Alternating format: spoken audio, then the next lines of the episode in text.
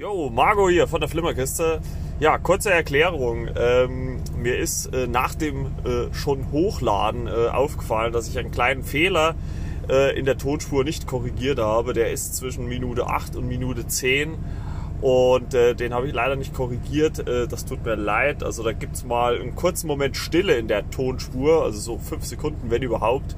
Und dann geht das Gespräch wieder munter weiter. Also ja, nicht einfach den Podcast dann wieder äh, ausmachen, sondern einfach weiterhören. Wie gesagt, mal kurz fünf Sekunden Stille, könnt ihr was trinken, äh, könnt ihr mal kurz durchschnaufen und äh, dann äh, geht die Folge auch schon munter weiter. Das soll schon gewesen sein. Ich wünsche euch viel Spaß mit der Folge. Ciao, ciao, euer Marco.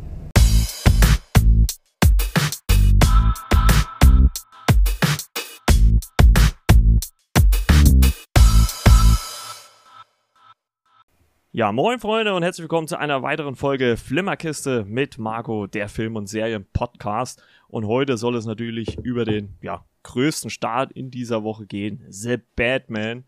Und äh, dazu habe ich mir René eingeladen. Grüß dich, René. Moin, moin. Und der gute Timo ist wieder mit am Start. Moin, Timo. Moin, moin aus Flensburg. Ja, äh, lange vermisst und jetzt ist er endlich mal wieder da.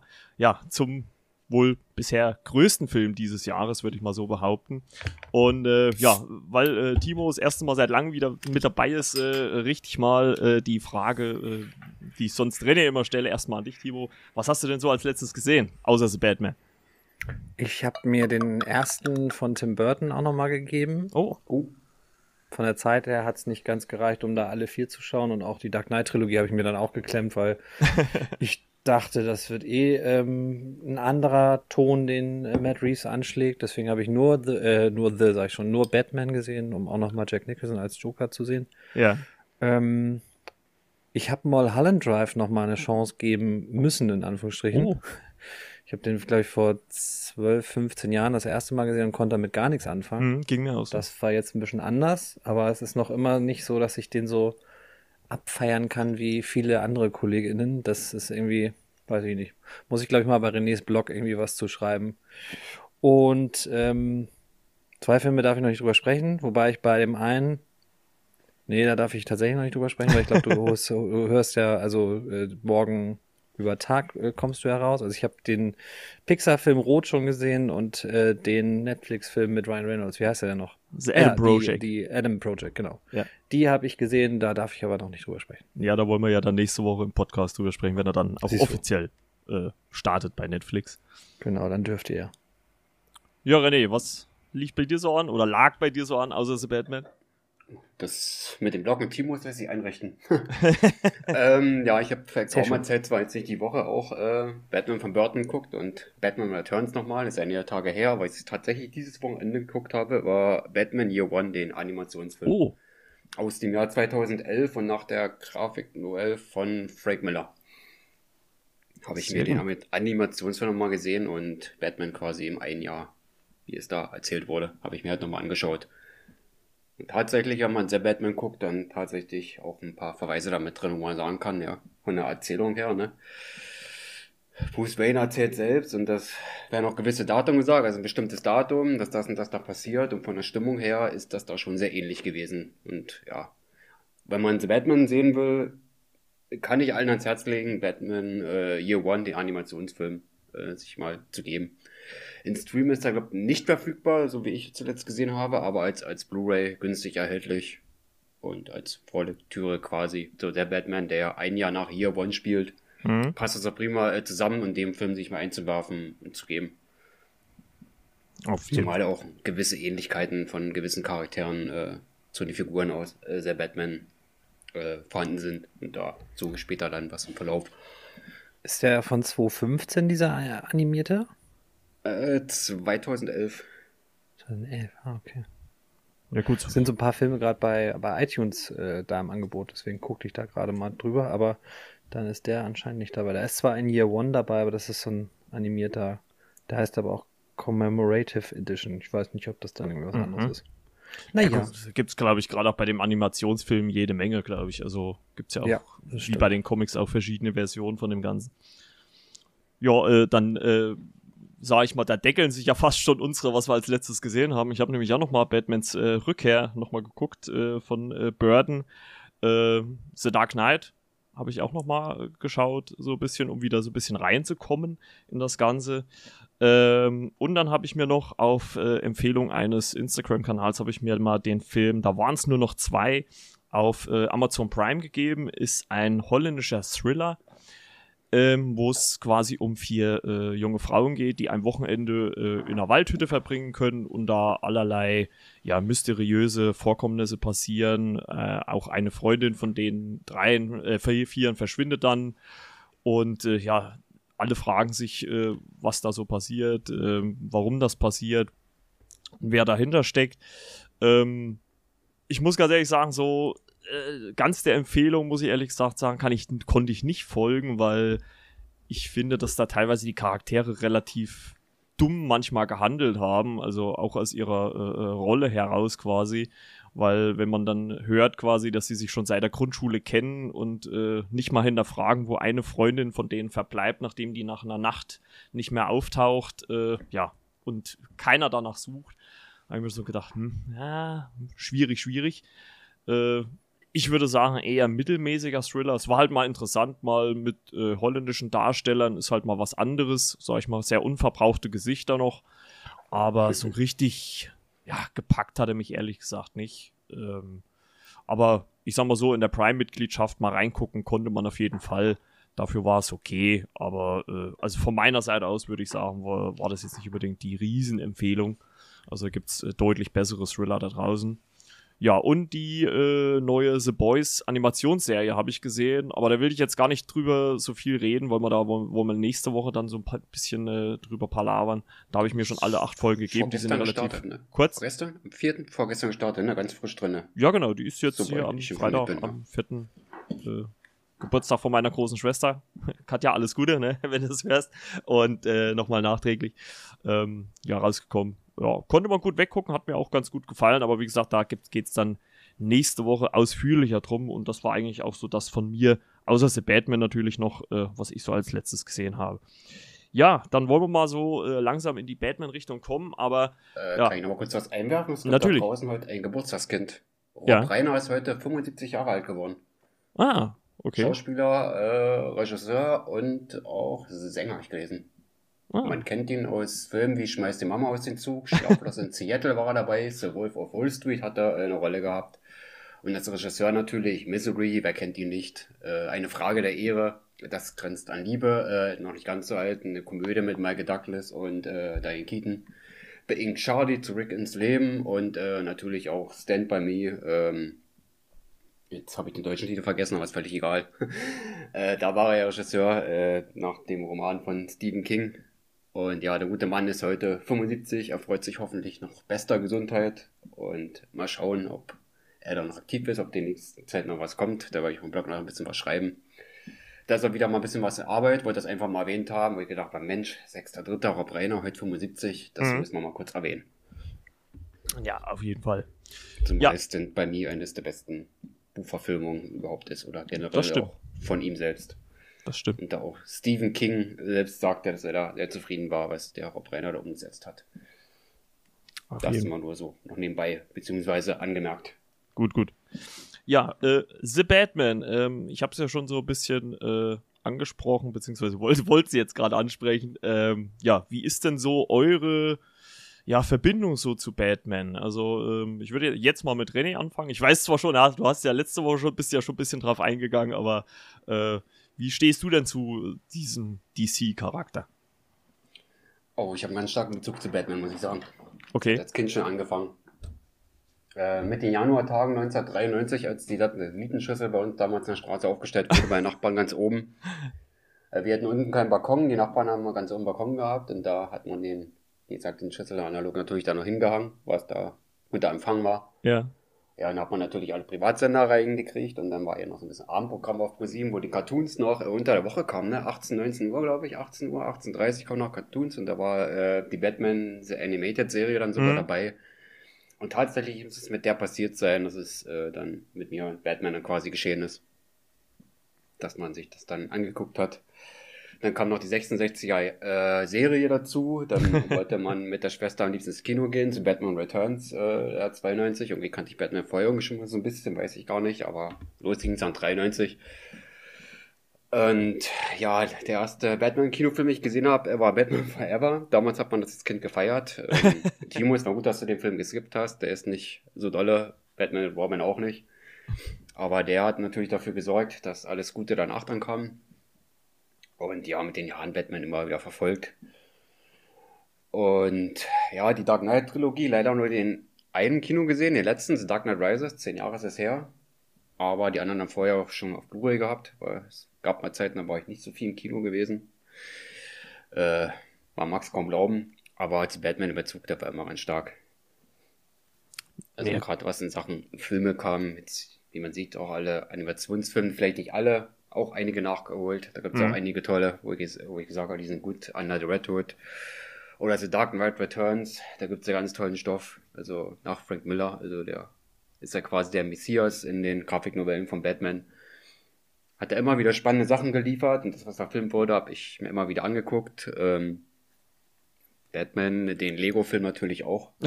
Jawohl. Wo die Catwoman-Darsteller so Kravitz auch die Catwoman gesprochen hat. Im Original habe ich von gerade noch gesehen, wo ich recherchiert habe. Oh. Im Lego Batman-Movie. ja, da war sie auch schon dabei. Wow. Und ja, Batman begleitet mich immer noch. Man mag es kaum glauben. 30 Jahre fast. Und ja, und man hat natürlich auch die alten Batman-Filme, damals waren sie noch nicht so alt, dann natürlich auch im Fernsehen geschaut ne, und auf Videokassetten aufgenommen. Batman und Batman Returns. Ja. Wo ich sage, der zweite ist der bessere von den Burton-Filmen, aber um den geht es heute hier nicht. Genau. Und ja, das dazu äh, zu meinen Befindlichkeiten zu Batman, sag ich mal so. Ja. Also ja. sehr, sehr ausgeprägt. Ja. So wie, die, wie bei Timo äh, Lisa Weapon. und äh, stirb langsam. Etwa genauso von den Gefühlen her, sage ich mal so. Dass man der Figur da so zugetan ist oder Franchise, wie auch immer. Hm. Ja, ich, ich muss ja für mich sagen, dass äh, Batman für mich gar nicht so einen riesen Stellenwert hatte. Klar, so äh, hat man so als Kind, wie du gerade schon gesagt hast, so die Filme geguckt, auch äh, von Tim Burton ähm, äh, mit äh, Michelle Pfeiffer hier als Catwoman und sowas. Ähm, aber äh, wie du schon gesagt hast, es gab dann auch so irgendwie eine Zeit, wo man dann auch so die Kinofilme so ein bisschen geskippt hat, beziehungsweise auch gar nicht so viel ins Kino gegangen ist. Und ich muss sagen, Batman ist für mich dann erst wieder so richtig präsent geworden, als äh, Nolan mit seiner äh, Trilogie angefangen hat. Ähm, natürlich der größte ist Dark Knight äh, mit äh, Heath Ledger als Joker ähm, also ich habe äh, im Gegensatz zu dir damals im Kino gesehen, ich glaube sogar, wenn ich mich richtig erinnere, sogar zweimal, weil ich den so beeindruckend fand äh, von der auch einfach der kompletten Machart. Also damals hat er mich äh, komplett weggeblasen, ähm, mit welcher Intensität da äh, Heath Ledger das Ganze gespielt hat. Und äh, ja, ich muss sagen, so den Ben Affleck Batman mochte ich eigentlich auch in gewissen Zügen. Ich finde, da gab es auch äh, ja, bessere und schlechtere Auftritte, sage ich jetzt mal. Ähm, aber ich habe mir trotzdem grundsätzlich gerne angeguckt und äh, ja, war jetzt auch nach dem ersten Trailer, das haben wir ja auch im Podcast so ein bisschen besprochen, schon interessiert, wie es jetzt hier in dem neuen dann auch Robert Pattinson macht. Und ja, mal gucken, äh, wie wir das so gefunden haben. Das wird man jetzt gleich erörtern. Und ja, Timo, dann sag du doch mal, wie du so zu Batman stehst. Ach, das ist ja auch eine wechselhafte Beziehung, habt ihr ja gerade schon gut zusammengefasst. Also so als Kind kann ich mich daran erinnern, dass ich, glaube ich, also die, die, natürlich die TV-Serie mit Adam West habe ich ab und zu gucken können. Auf Sat 1 lief die ja. Kapau und Besingen, wie es alles heißt. Dann ähm, kann ich mich an ganz frühe Kindheit erinnern, dass ich die Spots oder ein, zwei TV-Spots äh, im Zuge der, des Kinoreleases von Batman von Burton mal im Fernsehen gesehen habe und ab dem Moment eigentlich ziemlich fasziniert war, weil ich dachte, was ist das? Was, was kommt da auf einen zu? Dann hatte ich manchmal so Aufkleber auf meinem äh, Kinderkleiderschrank äh, mit dem Joker drauf. Jawohl. Und dann habe ich den irgendwann mal, ähm, als er, glaube ich, im ZDF zur Feiertagszeit äh, lief, habe ich mir den aufgenommen und geguckt. Ja, und wie das so ist, ne? man guckt Batman und sieht diesen Joker und ist noch eigentlich viel zu jung dafür und findet das alles eher gruselig. Gerade was da so mit, mit dem Joker passiert. Denn sind wir mal ehrlich, das Highlight von Batman ist der Joker von Jack Nicholson. Ähm, das zieht sich, finde ich, so ein bisschen durch viele Batman-Filme, dass die Bösewichte eigentlich viel zu sehr im Fokus stehen. Also Batmans Rückkehr oder Batman Returns, finde ich, hat viel zu viele Bösewichte. Den äh, kann ich auch gar nicht mehr so gut gucken, weil irgendwie hat das so ein bisschen die Spider-Man 3 Gefühl. Batman Forever habe ich auch, ist auch mein erster Kinofilm aus der Batman-Reihe. Finde ich nach wie vor okay. Hat interessante Ansätze, ist halt zu bunt, aber sei es drum. Batman und Robin, da bin ich damals extra im Urlaub äh, mit meiner Mutter ins Kino gegangen. Also wir sind oh. extra vom Campingplatz äh, in unsere Stadt gefahren und haben dann Batman und Robin gesehen. Äh, ja, irgendwie fand man ihn damals als Kind ja ganz cool. Mittlerweile denkt man, das ist äh, nicht cool. Das ist wirklich ja mittlerweile im, im Trash-Bereich. Also man lacht darüber, Fall. weil das einfach wirklich trashig ist. Ja, und The Dark Knight, die Dark Knight-Trilogie von Nolan, die ist natürlich äh, ganz vorne dabei. Ähm, ich habe Batman Begins nicht im Kino gesehen, sondern irgendwann mal im Studium zu Hause auf DVD. Und äh, du hast äh, The Dark Knight zweimal im Kino gesehen, ich dreimal, glaube ich sogar. Das ist einer der ersten Filme, der äh, ohne Wiederaufführung, das ist alles wirklich in dem Release-Fenster, das habe ich ihn dreimal im Kino gesehen mit verschiedenen Leuten. Ich mag Afflecks ben, äh, Batman auch total gerne und ich mag vor allem Afflecks Bruce Wayne total gerne. Ich finde es aber eine Frechheit, was sie dann in Justice League, also dem Kinocut von der Justice League mit Batman gemacht haben. Und ich muss ehrlich sagen, ich finde es schade, dass äh, diese Version von Bruce Wayne vor allen Dingen und auch von Batman jetzt doch so ein bisschen schnell ad acta gelegt wurde, weil Matt Reeves sich ja sehr, sehr zügig entschieden hatte, dass er was ganz anderes machen will. Ja, das sehe ich genauso. Ich war von Afflecks Batman auch sehr angetan. Ja, also das muskulöse und wie er aufgetreten ist, wie er gekämpft hat. Ne? Und ja, auch diese Abgekämpftheit, ne? Also der dann ja. einfach schon 20 Jahre Verbrechensbekämpfung hinter sich hat, der schon Verluste erlitten hat, wie man ja dann in Batman wie Superman angedeutet bekommt. Das hat mich, fand ich sehr interessant.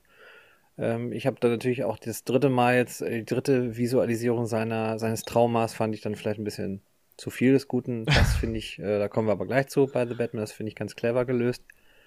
Ja, aber wie gesagt, das, was in, Just, in Justice League passiert, finde ich ganz, ganz furchtbar.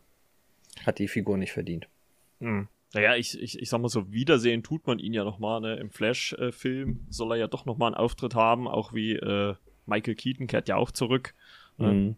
Und also klar, ist natürlich auch Frage, wie groß wird die Rolle da ausfallen. Äh, übrigens, Michael Keaton wird ja auch im, im Bad Girl-Film ähm, zu sehen sein. Da gibt's, äh, habe ich schon Setaufnahmen gesehen, wo er zu sehen ist. Also auch da wird er äh, zu sehen sein. Der soll aber, glaube ich, so wie ich gelesen habe, nicht ins Kino kommen. Der kommt, glaube ich, äh, direkt zu HBO Max. Also da wird er wohl auch nochmal einen Auftritt als äh, äh, Batman haben. Natürlich nochmal interessant, dass er so auf seine, in Anführungszeichen, alten Tage nochmal in diese, ja, ikonische Rolle dann doch nochmal so prägend zurückkehrt. Ne? Das ist äh, ziemlich cool eigentlich. Aber wir wollen ja heute nochmal ausführlich über The Batman reden. Und äh, ja, ähm, Matt Reeves, äh, Timo hat es ja gerade schon gesagt, ist der Regisseur äh, dieses Films, äh, Robert Pattinson in der Hauptrolle. Ich äh, werde mal ganz kurz die Story ganz grob äh, äh, wiedergeben. Es geht in The Batman um ja, den um Bruce Wayne, der in seinem zweiten Jahr im Kampf gegen das Verbrechen, Verbrechen, Verbrechen äh, erforscht der Milliardär und maskierte Rächer Batman die Korruption in Gotham und insbesondere, wie sie mit seiner eigenen Familie in Verbindung stehen könnte. Gleichzeitig untersucht er eine Reihe von Morden eines Serienkillers, der grausame Rätsel auf seinem Weg hinterlässt. Es beginnt ein gefährliches Katz-und-Maus-Spiel, in der Batman und Gordon verwickelt werden. Und all das und noch viel mehr äh, werden wir jetzt auch noch gleich besprechen. Ähm, wie waren denn eure Erwartungen an den Film oder habt ihr da nicht wirklich welche gehabt? Timo? Was meint ihr? Oder? Ja. ja ich habe versucht, Trailer so weit wie möglich zu vermeiden. Was ja nicht immer möglich ist, wenn man nee. mittlerweile relativ häufig ins Kino geht wieder. Ähm, ich habe nicht so wahnsinnig viel erwartet. Ich habe einen anderen Zugang erwartet, den habe ich bekommen. Ich bin, was Robert Pattinson angeht, ja dankenswerterweise äh, unvoreingenommen, beziehungsweise besser voreingenommen, weil ich ihn in Tenet sehr gut fand und ich kenne von Twilight, glaube ich, nur den, ich glaube, die, die letzten drei Filme und finde die, ja, gut, brauchen wir nicht drüber reden. und ähm, Matt Reeves finde ich äh, äh, gerade aufgrund seiner äh, Planet der Affen Trilogie Beiträge 2 und 3, also mhm. Rise und Dawn uh, of the Planet of the Apes, fand ich, das ist eine interessante Wahl und der kann einfach was. Und dementsprechend waren die Erwartungen dann nicht ganz so hoch, ähm, weil mir auch die nach, ich glaube, knapp fünf oder sechs Jahren, wenn es ja normal gelaufen wäre, hätten wir ja 2020 oder 2021 ins Kino bekommen, also fünf Jahre dann nach Batman wie Superman schon wieder eine neue Interpretation von, von Batman hätte ich jetzt nicht unbedingt gebraucht. Deswegen war mhm. mein Verhältnis zur, zur Figur und zum Film eher so, ja, kann gerne kommen, ich habe auch Bock. Und als dann die Laufzeit bekannt war, dachte ich, ui. ja, und dann bin ich ins Kino gegangen. Ja, gut. Und René, wie war es bei dir?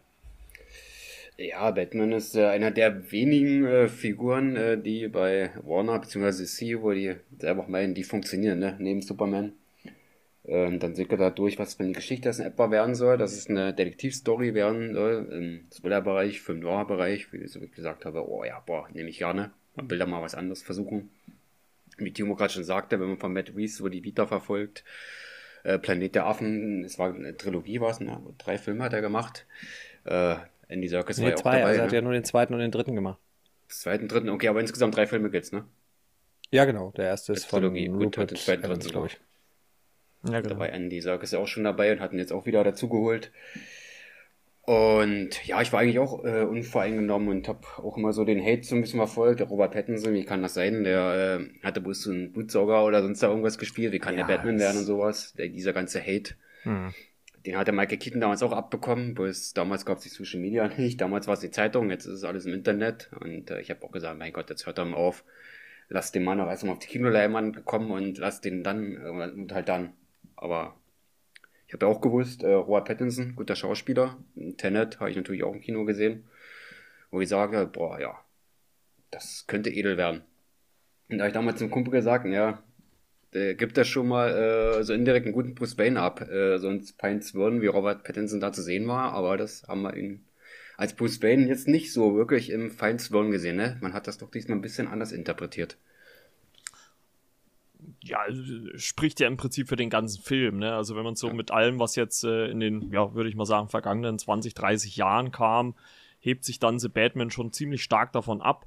Und ich glaube, das ist halt auch ich sag mal, die Sache, mit der man auch ein bisschen dran gehen muss. Man muss ein bisschen offener, äh, glaube ich, in diese Verfilmung reingehen und darf nicht äh, einen äh, Batman wie Superman erwarten, weil das kriegt man in diesem Film so garantiert nicht geboten. Es ist schon eher eine andere Art Film. Ähm, ich meine, Matt Reeves hat es ja dann auch äh, in Interviews gesagt, dass es eher ja so ein äh, Film in die Noir-Krimi-Ecke äh, werden soll und ist es ja auch geworden. Ne? Also es ist ja jetzt nicht der klassische Superheldenfilm, wie wir ihn kennen, à la Marvel oder wie gesagt die ganzen vergangenen DC-Projekte oder auch teilweise noch die anderen, die kommen. Der hebt sich da schon äh, ab, aber das ist ja auch genau das, was ich immer wieder gesagt habe, dass ich das eigentlich ganz gut finde, so wie man es auch bei Joker gemacht hat, dass man eigentlich versucht, so ja, einen eigenständigen Film auf die Beine zu stellen, ohne diesen ganzen Ballast mit äh, DC Universe drumherum. Und ich finde, das hat man hier in The Batman auf jeden Fall geschafft. Also, dass der auf jeden Fall deutlich sich von der Masse äh, da abhebt. Und ich glaube auch gerade deswegen, und ich sag mal, deshalb sage ich ja jetzt nichts Neues, überall so positiv oder fast durchweg positiv aufgenommen wird. Ne?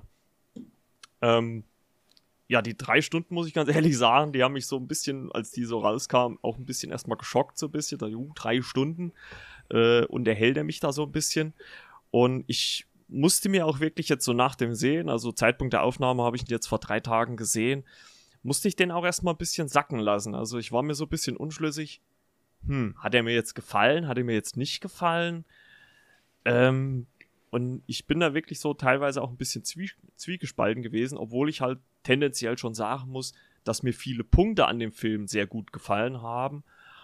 Aber ich dann doch so der ein, der eine oder andere Sache, also ich würde einfach sagen, dass der Funke halt nicht komplett übergesprungen ist, was aber auch vielleicht daran liegen könnte, dass man halt zu sehr ähm, ja dieses ganze MCU äh, gewohnt ist und dass man sich halt erstmal an diesen ja neuen Stil oder diese neue Richtung gewöhnen muss. Also ich glaube, das ist, wird auch für mich so ein Film sein, den ich, glaube ich, noch ein zweites oder vielleicht auch ein drittes Mal sehen muss, um mich da noch mehr äh, reinzudenken. Ähm, aber grundsätzlich war der schon, schon ziemlich stark. Also ähm, auch äh, allgemein der Look des Films. Ne? Also das ist ja wirklich mal ein Gotham, was wir, glaube ich, so in der Art und Weise, würde ich behaupten, noch nicht so wirklich gesehen haben. Ne? So richtig düster, verregnet. Hat mich stark an die Arkham Games erinnert. Hier für die Playstation habe ich damals auch die ersten zwei Teile äh, äh gespielt. Ähm, da war es nämlich auch so, war so auch so ein, so ein herunterkommender, dreckiger, nasser Look und äh, man konnte dort mit Batman gegen das Böse kämpfen und sowas.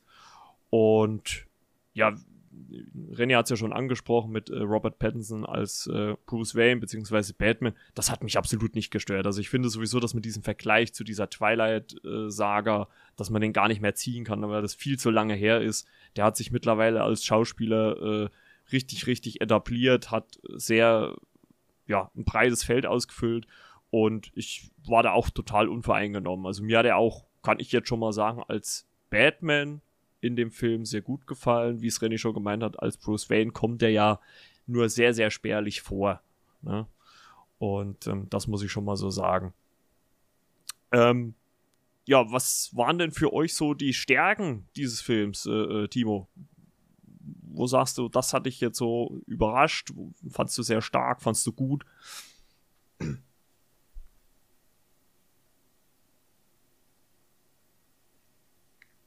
Timo?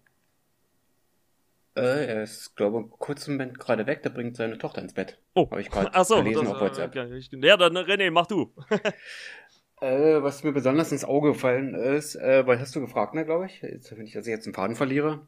Ja, was, was waren für dich so die, die positiv stärksten Momente so in dem Film? Also was, was ist, hat dich für, also ich habe jetzt eben schon den Look so angesprochen, dass man hier so diesen verregneten und ähm, äh, ja, diesen düsteren Look. Also es ist ja so ein, so also über den kompletten Film, fast über die komplette Laufzeit sieht man ja so gut wie kein Tageslicht. Ne? Also mal so ein Sonnenaufgang oder Untergang, aber es bleibt ja doch alles sehr verregnet, dunkel, düster. Ne? Also so richtig, wie man es halt auch aus solchen Noir-Krimis halt kennt, ne? Von, vom Stil her, vom Style her. Ähm, das äh, war schon ziemlich äh, ja, herausragend, sage ich mal, weil man das halt so von den anderen Batman-Filmen so nicht kannte. Die haben ja auch oft im Hellen gespielt und sowas, ne? Ja, dem brauche ich nichts zuzufügen, also da geht es mir genauso. Gerade so das Visuelle mit Gotham völlig verregnet, dreckig, Moloch, wie auch immer. Und was ich dennoch auch noch sehr stark fand, äh, das Zusammenspiel von Robert Pattinson und Jeffrey Wright, ähm, ja, Batman und äh, Commissioner Rom. Äh, zu der Zeit ist der, glaube ich, schon Commissioner Gordon. Vorher und The Dark Knight war es noch nicht gleich, aber dort waren die ja schon. Also die haben sich ja auch erst gefunden mit der Zeit, ne? Also Batman und Commissioner Gordon waren ja von Anfang an auch nicht gleich Freunde. Das hat sich hat auch erst ein bisschen gebraucht. Aber dort war es im Film ja schon zu dem Punkt, äh, wo die schon zusammengearbeitet haben und ich fand das Zusammenspiel einfach klasse. Äh, man muss dazu sagen, Humor gab es nicht viel, aber es gab den Humor, also mal so zwischendurch die Blume weg, fand ich gut, so, so ganz dezent, wo man sagt, hm, so kleiner Schmunzel ist doch mal wieder so ein bisschen mit drin.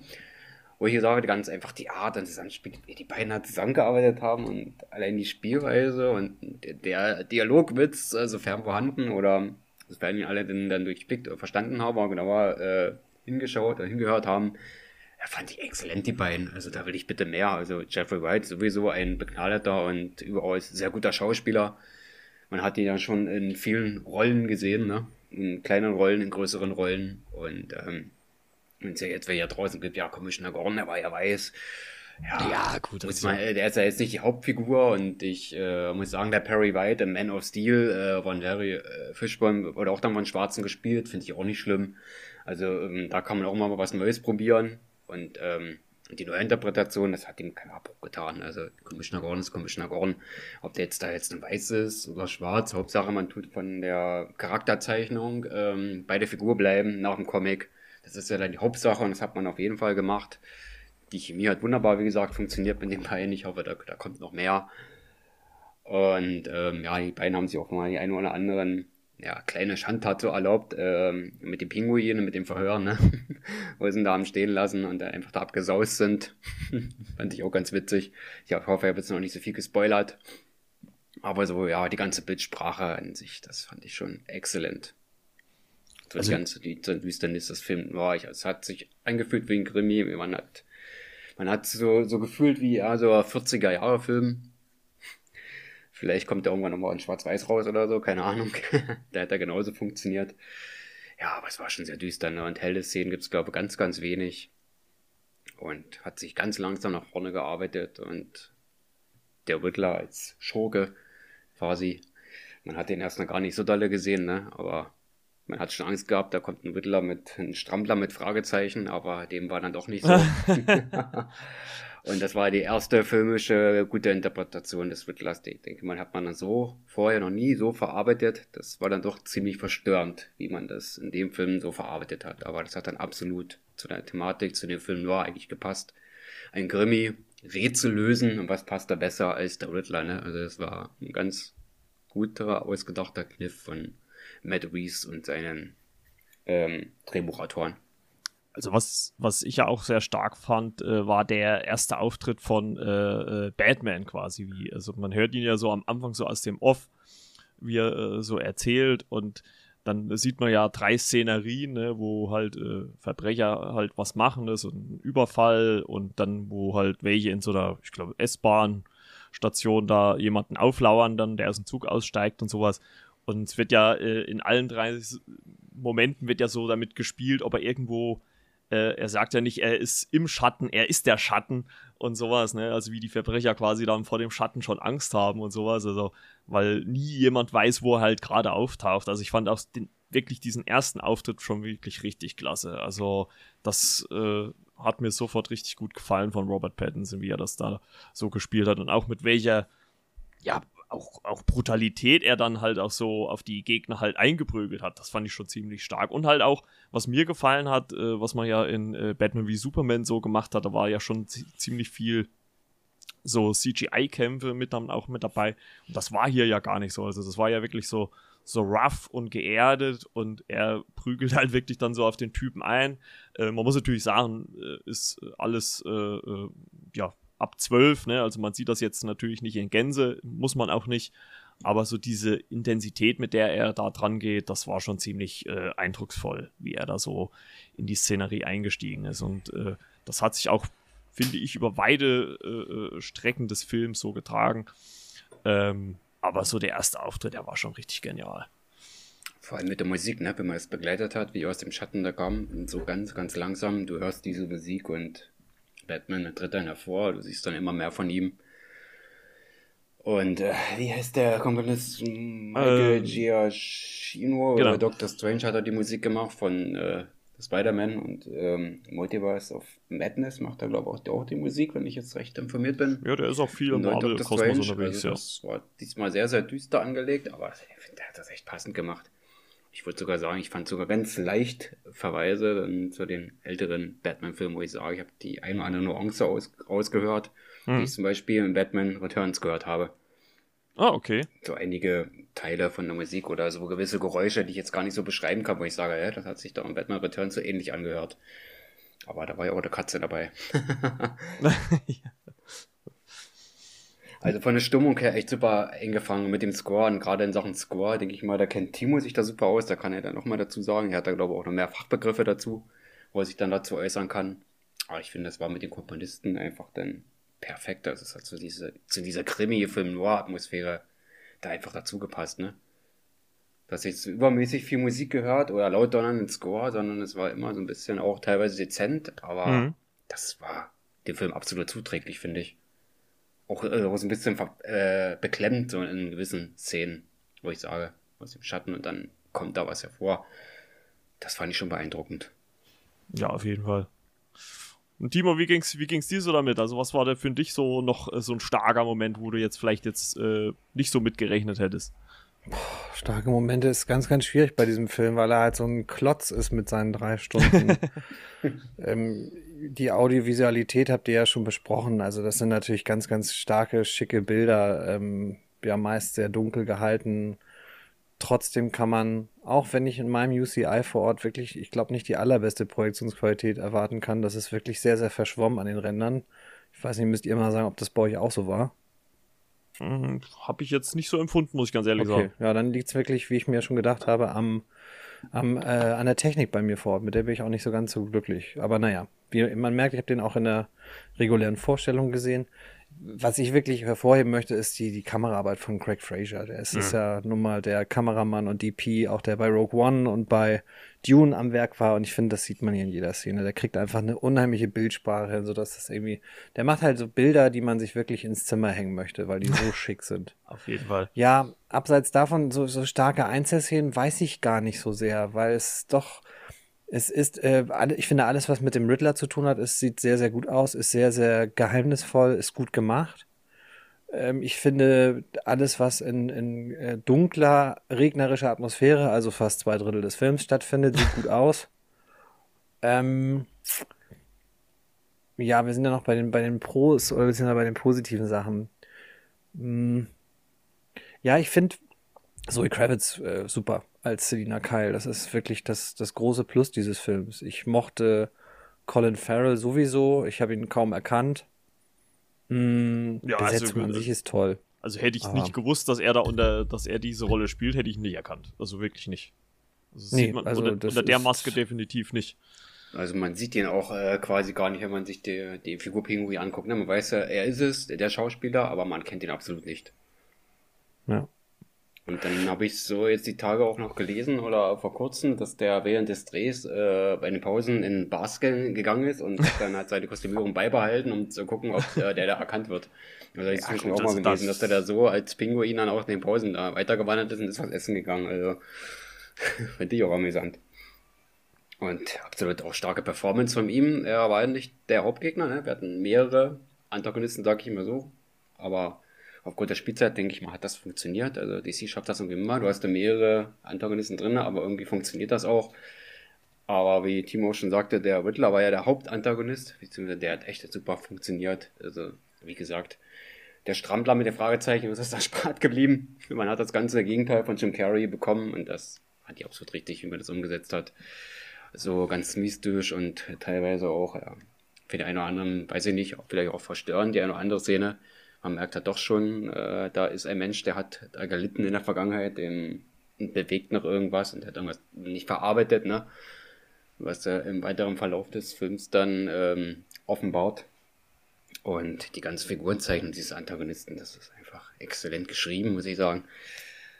Ähm, wie er da so tickt, was er da macht. Also man versteht ja mal Ende dann an sogar, aber wie er seine Taten da vollzieht, das ist dort dann schon recht brutal. Also man erinnert sich zum Beispiel an den Zodiac Killer an den Film und an Saw Verweise vielleicht. Das haben die absolut gut umgesetzt. Also lange nicht mehr so einen guten Batman-Bösewicht gesehen, also den sie so intensiv gezeichnet haben. Also mhm. viele gute gab es auf jeden Fall, also es gab noch nicht so viele schlechte zum Glück nicht. Aber was sie da mit der Riddler gemacht haben, das fand ich schon echt bemerkenswert. Ja, die DC kann schon Bösewichte. Also das ist halt, Marvel hat halt im Prinzip immer das umgekehrte Problem. Die können halt nicht so gute Bösewichte und können dann halt besser Helden. Und bei DC ist es halt genau andersrum. Die können halt immer bessere Bösewichte machen eigentlich. Und also das ist halt hier Matt Reeves auf jeden Fall auch wieder gelungen. Also was ich auch nochmal so hervorheben möchte, ähm, ist auch einfach die Soundkulisse. Also jetzt mal vom Soundtrack mal abgesehen ähm, ich habe ja schon den, den, ersten Auftritt von Batman, also so dann durch das Wasser, äh, durch den Regen so stapft und so äh, angesprochen. Also das jetzt, hat sich so intens angehört und für mich ein Moment, wo halt wirklich die Soundkulisse, und da habe ich auch schon jetzt in Interviews äh, gehört, beziehungsweise gelesen, dass die sich da extrem viel Mühe gegeben haben, war halt einfach so dieser erste Auftritt des, des Batmobils, als das ins Spiel kommt. Also das war ja, ich weiß nicht, wie es euch da im Kino ging, aber das war so ein beeindruckender Sound, dass dieser Motor da startet und diese Düsen hochfahren. Ich dachte schon, was ist denn hier los? Also, das hat sich richtig genial angehört. Und dann auch die Verfolgungsjagd, die dann kommt. Boah, also das ging wirklich äh, unter die Haut, muss ich sagen. Also, es hat mir wirklich richtig, richtig gut gefallen. Da kommen wir zu einem Punkt, den ich so ein bisschen mit Bauchweh sehe, was so Rewatchability angeht und was so das Heimkino angeht. Denn ich finde, es ist so ein bisschen das Dune-Problem. Hm. Ich habe Dune auch nur einmal im Kino gesehen in der PV und danach bisher nicht wieder, weil ich doch dachte, hm, wie viel verliert eigentlich der Film, wenn ich das nicht im Kino mit entsprechender Soundkulisse und mit entsprechender Leinwand sehe? Und ich fürchte, das wird bei The Batman ein bisschen ähnlich sein. Gleichzeitig habe ich große Lust, den auf meinem OLED zu Hause zu gucken, weil er einfach dunkle Schwarztöne super rüberbringen kann. Das, ja. wie gesagt, war in meiner Kinovorstellung, wie ich finde, nicht so ganz der Fall. Hm. Ich finde halt äh, das ganz, ganz schwierig zu greifen, diesen Film, weil er so, weil er so lang ist und ich mir nicht sicher bin, ob er diese lange Laufzeit auch wirklich rechtfertigen kann. Ich glaube, dass man das ähm, an diversen Stellen hätte entschlacken können und auf zweieinhalb Stunden hätte gehen können. Gerade so der mhm. sehr, sehr lange Epilog, über den wir im Spoilerteil vielleicht ja noch ein Wort verlieren, der hat mir wirklich ein bisschen dann die, die Lust auch genommen, dass, dass ich dachte, so jetzt, jetzt mach doch auch mal den Film zu und beschließe doch mal was. Ja, und ansonsten, die Eindrücke sind, obwohl das jetzt schon ein paar Tage ist, einfach noch zu, so frisch bei mir, dass ich das noch nicht so richtig in Anführungsstrichen verarbeitet habe. Ich weiß noch nicht, ob ich diesem Film so richtig, richtig abfeiern kann, wie das viele tun. Das oder ob ich doch eher zurückhaltend und dezent noch bin, weil ich irgendwie mir so die eine oder andere Frage stelle. Erstmal den Zugang selber, also diese Detective Story. Ich weiß nicht, wie spannend die im Endeffekt dann ist. Die ist toll gemacht, die hat Atmosphäre und so weiter und so fort. Gebe ich dem Film alles. Aber irgendwie fehlt mir so ein bisschen mhm. was. So der große Detective ist Batman dann ja eigentlich auch am Ende gar nicht. Denn wie das so ist, er macht ja auch mal einen Fehler bei seinen ganzen Ermittlungen und die kommen dann irgendwie ein bisschen durch kleine Backlashes auf ihn zurück. Ich sehe es auch ein bisschen anders als René. Ich finde die Beziehung zu Jim Gordon eher mittelmäßig ausgebaut. Kann sein, dass da noch mehr kommt. Kann aber auch sein, dass der Film einfach aufgrund dieser Detective Story sich sagt, nö, das, das will ich euch gar nicht liefern. Das habt ihr ja schon bei, bei Nolan und bei ähm, Burton, Schrägstrich Shoemaker so ein bisschen zumindest gesehen. Ich finde äh, das löblich, dass sie diesen Zugang genommen haben im zweiten Jahr der Verbrechensbekämpfung. Ich finde es löblich, dass es wirklich einiges anders und dass es eigentlich, es ist ja noch realistischer und noch mehr in der Realität verankert als Nolan und dass das gehen würde, hätte ich nicht gedacht. Also gerade so das Stichwort Bettmobil fällt mhm. mir dazu dann ein. Aber so, wenn ich so zurückblicke, so diese drei Stunden, die sind jetzt nicht wie im Fluge vergangen. Und nee. gerade so, so die erste Stunde ist, baut tolle Atmosphäre auf. Die zweite Stunde hat auch so ein bisschen, da geht es dann ja auch wirklich ums Ermitteln und äh, um, um ein bisschen Plot vorantreiben. Da ist halt auch sehr viel Exposition-Dumping dabei, so gerade was Selina Keil angeht. Es wird sehr viel gesprochen im Film. Wird sehr wenig, äh, also die Bilder, die man sieht, sind meist nicht Bilder, um eine Geschichte zu erzählen, mhm. sondern um die passenden Bilder dazu zu liefern. Ach, ich weiß auch nicht, ob es mir nicht ein bisschen zu viel Gotham äh, marode, marodiert und, und Gotham ist ein, ein Moloch von eigentlich nur korrupten und sonstigen Vögeln. Ob mir das nicht ein bisschen zu viel war, dass es einfach, die Welt ist so schlecht und mh, das, da habe ich noch so ein bisschen meine, meine Problemchen mit und ich merke gleichzeitig, also ich habe irgendwie Lust, ich hätte Lust, den nochmal zu sehen und zwar auch in, in nächster Zeit. Aber es ist halt wirklich ein Angang, diese drei Stunden. Die vergehen teilweise nicht wie im Fluge, muss ich ehrlicherweise ja, sagen. Ja, das, das, das erste Drittel ist schon ganz schön zäh. Und ich, und ich muss auch sagen, ohne das jetzt natürlich zu negativ zu bewerten, äh, ich hatte auch so die, also so ging es mir zumindest, immer diese, diese in der ersten halben, dreiviertel Stunde die Auftritte von Batman und Gordon die haben sich auch immer wiederholt, weil äh, Gordon eigentlich immer fast nur denselben Satz sagt, wir müssen hier verschwinden oder wir müssen hier gehen oder sowas, wenn sie irgendwo an einem Tatort sind oder im Knast sind oder, oder wo auch immer. Und da dachte ich mir, hey, hat ja auch mal ein bisschen manchmal noch mal einen anderen Text. Aber genauso, Timo, wie du sagst, geht es mir auch. Ich, und das ist das, was ich so am Anfang auch so ein bisschen gemeint habe. Auf der handwerklichen Ebene ist das allererste Güte, aber irgendwie fehlt mir auch irgendwas, wo ich sage, das ist ein, das, das ist ein Meisterwerk oder, oder einer der besten Filme, die es gibt. So richtig, irgendwie, ich kann es auch gar nicht so wirklich benennen. Ne? Also mir ist er auch ein bisschen zu lang. Also, wie du schon sagst, zweieinhalb Stunden hätten, glaube ich, wirklich gereicht. Und vor allem, wenn man überlegt, in diesen drei Stunden bekommen ja sogar teilweise Figuren noch nicht mal mehr Hintergrund. Ne? Also, wenn ich nur an, einfach an die Beziehung zwischen äh, äh, Batman und Catwoman denke, die ja so ziemlich fast ja, die sehen sich einmal, kämpfen dann so kurz und das muss man dann so als gegeben hinnehmen, dass die beiden jetzt sehr gut miteinander können.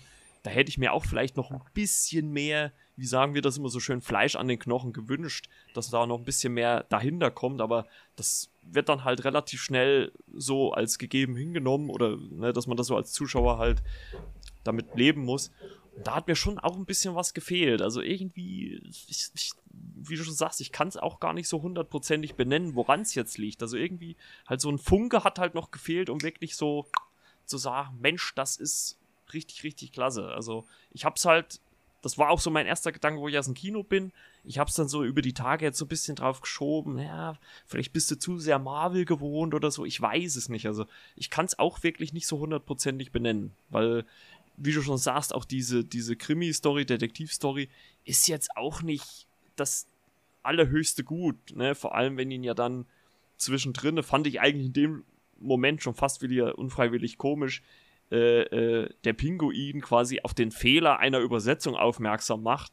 Ne, wo man eigentlich so denkt, ja, Batman hier, einer der besten Detektive der Welt, der müsste das eigentlich wissen, ne?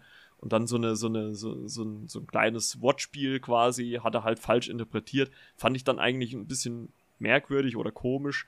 Ähm, lustig fand ich in dem Moment, dass man halt so ein bisschen auf, die, auf diese Pinguin-Rolle halt angespielt hat, weil sie ja dann ähm, ähm, äh, den Charakter quasi fesseln, sowohl an den Füßen und auch den Händen. Und er watschelt ja dann so ein bisschen hinterher, als die beiden verschwinden. Das fand ich so als kleine Anspielung darauf ziemlich äh, äh lustig. Hat der einzige Lacher. Ja. Also der Film hat wirklich äh, sich auch anders als René hat für mich so überhaupt keinen Humor und will nee. das auch gar nicht liefern. Ähm, ich sag's nochmal, dieser Detective-Ansatz, der ist ja löblich und alles. Ich weiß nur wirklich nicht, also natürlich rechtfertigt das dann auch diese, in Anführungsstrichen, Neuausrichtung der Figur. Man darf ja mhm. nicht vergessen, äh, das ist ja kein Film, der jetzt äh, ein Solo-Film sein soll, so wie zum Beispiel der Joker mit äh, Joaquin Phoenix. Ähm, ich finde übrigens auch, dass DC seit spätestens seit Joker, äh, selbst wenn die Filme nicht gut sind oder mir auch nicht restlos gefallen, viel, viel und deutlich interessantere Filme macht als Marvel. Also die trauen sich in Anführungsstrichen was, die, die geben ihren Regisseuren deutlich freiere Hand, das merkt man. Äh, nicht nur was Laufzeit angeht, sondern auch was kreative Kontrolle angeht. Und das finde ich cool. Das finde ich wirklich löblich und deswegen muss man Batman oder The Batman, wie man ja sagen muss, muss man den auch so nehmen, wie er ist. Und äh, ich fürchte auch, dass es ein bisschen dem geschuldet, dass man mittlerweile so in dieser Kritiker- Film-Rezeptionsbubble äh, drin ist und nur noch hört, ist ein Meisterwerk, dann wird der Metascore rausgeholt, dann wird Rotten Tomatoes Score rausgeholt, dann wird der Audience Score rausgeholt und man sieht so, ah, guck mal, A- beim, beim Publikum und 88% oder 92% bei Rotten Tomatoes und dann ist man schon so, ja, dann ist der halt auch richtig gut, ne? ich guck mir den mal an und dann sieht man den so wie wir und denkt, ja, das ist ein, ist ein toll gemachter, cooler Film, aber wie viel bleibt davon in fünf bis sieben Jahren hängen? Ist halt die große Frage, so, die ich mir stelle. Wenn wir im Spoiler-Teil sind, kann man vielleicht noch das eine oder andere intensivieren. Und weil natürlich, wer jetzt den Film noch gar nicht gesehen hat und uns hört, der soll jetzt nicht so viel davon erfahren, finde ich, weil er natürlich auch ein Anrecht darauf hat, möglichst unvoreingenommen die Story zu, äh, zu genießen. Ja. Ähm, tja, ich weiß nicht, sind wir schon bei den Kritikpunkten oder sind wir da so reingerutscht, weil wir selber nicht so gänzlich auf der 5 von 5 sind? Oder ich weiß nicht, wie wollen wir weitermachen? ja, ein bisschen ist, überfragt. Ist, ist, auch, also für mich, also ich, ich tue mich auch ehrlich gesagt mit der Bewertung recht schwierig. Also, ich, also volle Punktzahl würde ich ihm, glaube ich, nicht geben bei den ganzen Sachen. Also äh ich meine halt auch nur, weil ich einheitlich, also ich finde zum Beispiel, dass The Batman ein sehr passender Filmtitel ist. Denn ja. es ist ein Batman-Film. Es geht wirklich zentral sehr stark um Batman und wie er so als Ermittler und ja, Vigilante da durch Gotham äh, streift. Und das ist natürlich sehr, sehr frisch für Gotham, weil wir den im zweiten Jahr sehen. Aber mir kommt dann so ein bisschen, ich weiß, dass es viele auch anders sehen, weil sie sagen, das haben wir doch schon so oft gesehen. Aber mir kommt so Bruce Wayne total zu kurz. Also ich finde ja, Bruce Wayne als Figur fast also es ist dann so ein kleiner, lang, äh, etwas längerhaariger Emo, der äh, sehr, sehr blue ist die ganze Zeit, weil natürlich ne, äh, böse, traumatisierende Ereignisse in der Kindheit stattgefunden haben. Ähm, aber das ist mir irgendwie ein bisschen, bisschen wenig. Auch so die, die Kombination mit Andy Serkis, Pattinson hat jetzt bei mir, also diese Kombination Bruce Wayne, Alfred, da gab es schon Kombinationen, die haben mir besser gefallen. Also deutlich besser. Ähm, und da sind auch welche dabei, die noch bei Joe Schumacher dabei waren, muss ich ehrlicherweise sagen. Ach, ich weiß nicht. Man, wir sind jetzt natürlich auch irgendwie so ein bisschen auf diesem Zug aufgesprungen, dass man so ein bisschen genauer guckt und ein bisschen, vielleicht auch ein bisschen so Gegengewicht darstellen möchte zu den manchmal doch sehr überschwänglichen Kritiken. Ich weiß es nicht. Also ich finde, ich finde es wirklich ganz, ganz schwer. Also wir haben viel über das Audiovisuelle gesagt, wie toll das aussieht. Ich finde auch Pattinson so in seinem Batman-Kostüm durchaus ja. einnehmend. Tja, aber irgendwie so, so ganz, äh, so ganz zufrieden bin ich nicht und ich fürchte, es hängt sehr, sehr stark mit einerseits der Laufzeit und auch dann mit der Struktur des Films zusammen. Also ich kann auch sagen, er hat mir in dem Momenten mit am besten gefallen, als man halt äh, äh, The Batman in Action gesehen hat. Also wenn er dann wirklich mal mit den äh, die Gegner mal vermöbelt hat.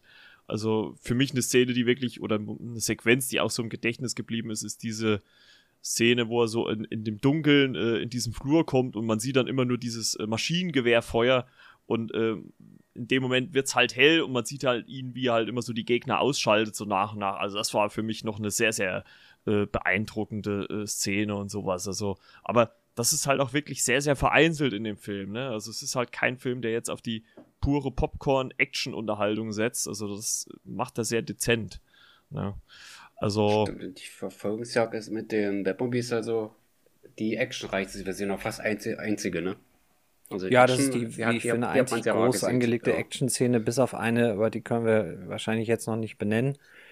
Ähm, ich finde auch, dass diese FSK 12 oder dann in Amerika natürlich PG-13, ja, die wird sehr, sehr stark ausgereizt, aber ich glaube, dass so die ein oder andere Härte mehr konsequenter gewesen wäre.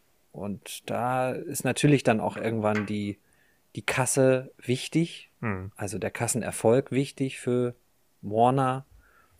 Ist ja auch der erste Film nach Pandemie, den sie nicht bei HBO Max zeitgleich rausbringen, sondern der kommt dann erst so in anderthalb Monaten dort raus. Hm, tja, ich bin, wie gesagt, ich bin echt zwiegespalten. Das ist also, wie, wie schon mal gesagt, das ist jetzt soll überhaupt kein Verriss werden, sondern es ist einfach nur, dass man so viele Dinge sagt, so die, die mir noch fehlen, um von einem sehr, sehr guten Film zu sprechen. Das, das ist so das, was ich festhalten würde. Ja, wie gesagt, gehe ich, geh ich in die ähnliche Richtung. Oder René, wie siehst du es? Ja, das mit den FSK, FSK 12, FSK 16, dass man den speziell dann auf diese Altersstufe macht und dann halt auf die Einnahmen abzielt. Ne? Das hat in den letzten Jahren doch auch stark zugenommen, ne? dass man die FSK 12 macht und 16, um halt die Einnahmen zu generieren. Weil der Year One Animationsfilm, der ist ab 16. Um das mal so als Vergleich dazu zu nehmen, um da Batman, äh, Demon zu bleiben, der Animationsfilm, der ist tatsächlich ab 16. Ja, ist dann halt schade, ne? Wäre ab 16 oder hätte, dann hätte man durchaus den vielleicht sogar noch brutaler machen können. So ist, sind dem halt Grenzen gesetzt, ne? wenn er 12 ähm, frei ist, sage ich mal so. Und ja, das sind so Punkte, weiß ich nicht, jetzt, ob es vielleicht Fortsetzung geben wird. Ob man das alles noch ein bisschen aufbauen möchte und den Film jetzt schon als Ganzes sehen kann. Ich weiß jetzt auch noch nicht, ob ich äh, volle Punktzahl geben würde, aber ich würde ihn schon auch relativ hoch werden. Er hat sicherlich auch seine Schwächen, also auch aufgrund der Länge, weil Timo muss ihn für erstmal noch einordnen. Ja, aber mir ist es teilweise die Nostalgie, Nostalgie dass er bei mir schon ein bisschen besser dasteht, weil ich der Batman-Figur sehr zugetan bin, vielleicht am meisten von uns hier in der Runde. Ja, er macht unheimlich viel richtig, aber das ganz große Ganze, ja, vielleicht ist das auch ein Film, wo man sagt, ja, den muss man mehrmals sehen, um den dann besser einordnen zu können. Aber ich mich ja, da, vielleicht auch, schon... also vielleicht muss man sich auch dann inhaltlich so ein bisschen davon lösen und eher so auf Atmosphäre eingehen. Das ist ja etwas, was man auch, das muss man wirklich sagen, der Film hat unheimlich viele und tolle Atmosphäre. Der, sieht, der zeigt halt wirklich, ich bin nicht ganz so wie andere Kollegen davon überzeugt, dass das jetzt nicht erkennbar ist, dass das wieder sehr stark irgendwie New York sein könnte und dass jetzt Gotham wieder so eine eigene Rolle äh, quasi einnimmt, so ähnlich wie bei Burton, obwohl das da ja alles äh, Studio, äh, Studio war bei, bei Nolan hast du ja immer gesehen, dass es abwechselnd Chicago und New York waren. Das ist hier ein bisschen anders, aber ich würde das jetzt auch nicht komplett. Also es ist auch kein, kein Kritikpunkt nur, das ist so ein bisschen, um das zu relativieren, weil viele meinten, ja, endlich ist Gotham wieder so ein Moloch und man sieht jetzt Gotham äh, wieder als Charakter. Das sehe ich tatsächlich nicht so ganz. Ähm, ja, hm, es ist wirklich schwierig jetzt, äh, ohne irgendwie äh, inhaltlich ranzugehen, da nochmal so ein bisschen an in die äh, in die Vollen zu langen. Weiß nicht, wollen wir so mal unsere unseren spoilerfreien Teil abschließen und ein bisschen würde ich, würde ich sagen, intensiver äh, reingehen? Also ich, ich würde auf jeden Fall sagen, äh, wer Batman mag, sollte dem Film auf jeden Fall eine Chance geben, also auf jeden Fall reingehen. Ja, ähm, also auch im Kino gucken, unbedingt. Ja, und also das ja sowieso, also ich, Leute brauchen wir ja nicht zu reden, zwei Jahre Pandemie, jedes Kino braucht jeden Euro, also geht auf jeden Fall rein, supportet den Film Und äh, ja, auch wenn wir natürlich eine etwaige Fortsetzung vielleicht erwarten können, dann äh, umso mehr. Äh, ich kann da kurz auch mal äh, das aktuelle Boxoffice mal reinschmeißen. Äh, hat jetzt eingespielt bis dato der Aufnahme 248,5 Millionen Dollar weltweit. Also fürs Stadtwochenende, glaube ich, ist das sehr gut. Und ähm, ja, auf jeden Fall von meiner Warte aus auf jeden Fall eine Empfehlung, weil so richtig groß sind dann die Kritikpunkte dann halt auch nicht. Also, äh, wie gesagt, jetzt, das werden wir jetzt noch im Spoilerbereich dann noch ein bisschen ausführlich erklären. Also auf jeden Fall eine Empfehlung, wer Batman mag, sollte dem Film auf jeden Fall eine Chance geben und auch natürlich Robert Pattinson, weil der macht die Sache wirklich richtig gut als Batman. Ja. Ja, also so als Zusammenfassung, also wer, wer Zodiac von Fincher mag und Sieben von Fincher mag und so ein bisschen Saw-Anleihen, hm. die hatte René ja auch richtigerweise schon mal benannt, also wer so, so, so ein Cop-Thriller ohne Cops, sondern mit Batman sehen will, ich habe wirklich auch so das Du, ne? Also Jeffrey Wright, äh, Person of Color und äh, der weiße Robert Pattinson hatte da schon mal mehr was von Brad Pitt und Morgan Freeman in Sieben. ja, so es, es, hat dran erinnert, ja, auf jeden Fall. Zumal ich den vor letztes Wochenende mit einem Kumpel gesehen habe, Sieben. Da wollte ich unbedingt sehen, er hat es angeschaut und Ach, ja, jetzt wo Timo das sagt, ja, doch, What's äh, die Verweise sind da nicht zu verleugnen. Oder kann man nicht leugnen. Um nochmal was toll, also Robert Pattinson ist als Batman wirklich toll. Das muss man, also das habe ich vorhin vielleicht nur so hingenuschelt oder hinge, hingeklatscht. Ich finde Zoe Kravitz ist klasse, ist fast für mich, also mein, meine Favoritin im ganzen Film. Colin Farrell erkennt man nicht, deswegen ist es auf jeden Fall grandios gemacht. Ich mag Paul Dano als The Riddler total gerne. Ich finde John Turturro, da ist, macht so ein bisschen bei mir drin der ist so äh, Transformers-mäßig und deswegen daran musste muss ich auch das denken. immer, daran immer erstmal rauslöschen. Ja. Äh, dann Peter Sarsgaard spielt ja auch noch mit, äh, das auch von der Rolle her eher übersichtlich. Ja, wie gesagt, wer mir nicht so ganz gefallen hat, ist Andy Serkis als Alfred, weil er auch nicht so viel zu tun bekommt. Aber wie gesagt, äh, definitiv einen Blick wert. Also von der Atmosphäre her, vielleicht sagt ihr noch, wie Matt Reeves das in Amerika gemacht hat. Der hat den Filmvorführer äh, nämlich noch gesagt, auf welcher Lichtstufe der Projektor sein soll, damit man das maximal gut genießen kann. Okay. Vielleicht gebt ihr eurem Filmvorführer einen Euro 50 mehr oder so und sagt ihm, dreh die Maschine voll auf und macht es bitte so, so wie es der Regisseur wollte. Ja, genau. Ja, also wie gesagt, äh, absolute Empfehlung und ich würde sagen, wir gehen jetzt mal in den Spoiler-Bereich. Yes. Und äh, ja, René, du hattest ja auch einiges, was dir auf den äh, Lippen lag. So hast du zumindest ja schon in der Gruppe, in der WhatsApp-Gruppe angedeutet. So, dann, also nochmal Spoilerwarnung für alle, ne? Erst Film gucken, dann weiterhören. So, René, dann, was liegt dir auf dem Herzen? Über was willst du noch reden? Ausführlicher. Ja, mein Kritikpunkt, äh, so die Sache Bruce Wayne Alfred, das war doch ein bisschen sehr rar gesät. Da hatte ich mir so ein bisschen mehr erhofft. Ja. Und damals, da man ja also, mit äh, Andy Serkis, ich sag mal, der opulenten und doch überragenden Schauspieler, wie es halt, ne, kennen die aus Claw, aus Black Panther, ne, wo er auch schon seine Gesangseinlagen zum Besten gegeben hat. Also man wusste ja mit Andy Serkis, ja, erwartet uns äh, eine gute Performance, aber leider wurde zu wenig geliefert. Erst in späterem Verlauf, wo man sieht, ja, das sind echt schöne Szenen gewesen, ne. Wir sind jetzt im Spoilerbereich, ne, die ja. Krankenhausszene zum Beispiel. Wie gesagt, die ist da stark gespielt. Aber gerade zum ersten Drittel des Films ist, ist wenig Alfred. Ja, eigentlich gar nicht, oder? Also, es ist ja wirklich. Also, also, weil es ist ja quasi eigentlich, ja, man kann ja sagen, Vaterfigur von Bruce Wayne oder eigentlich auch Ersatzvater.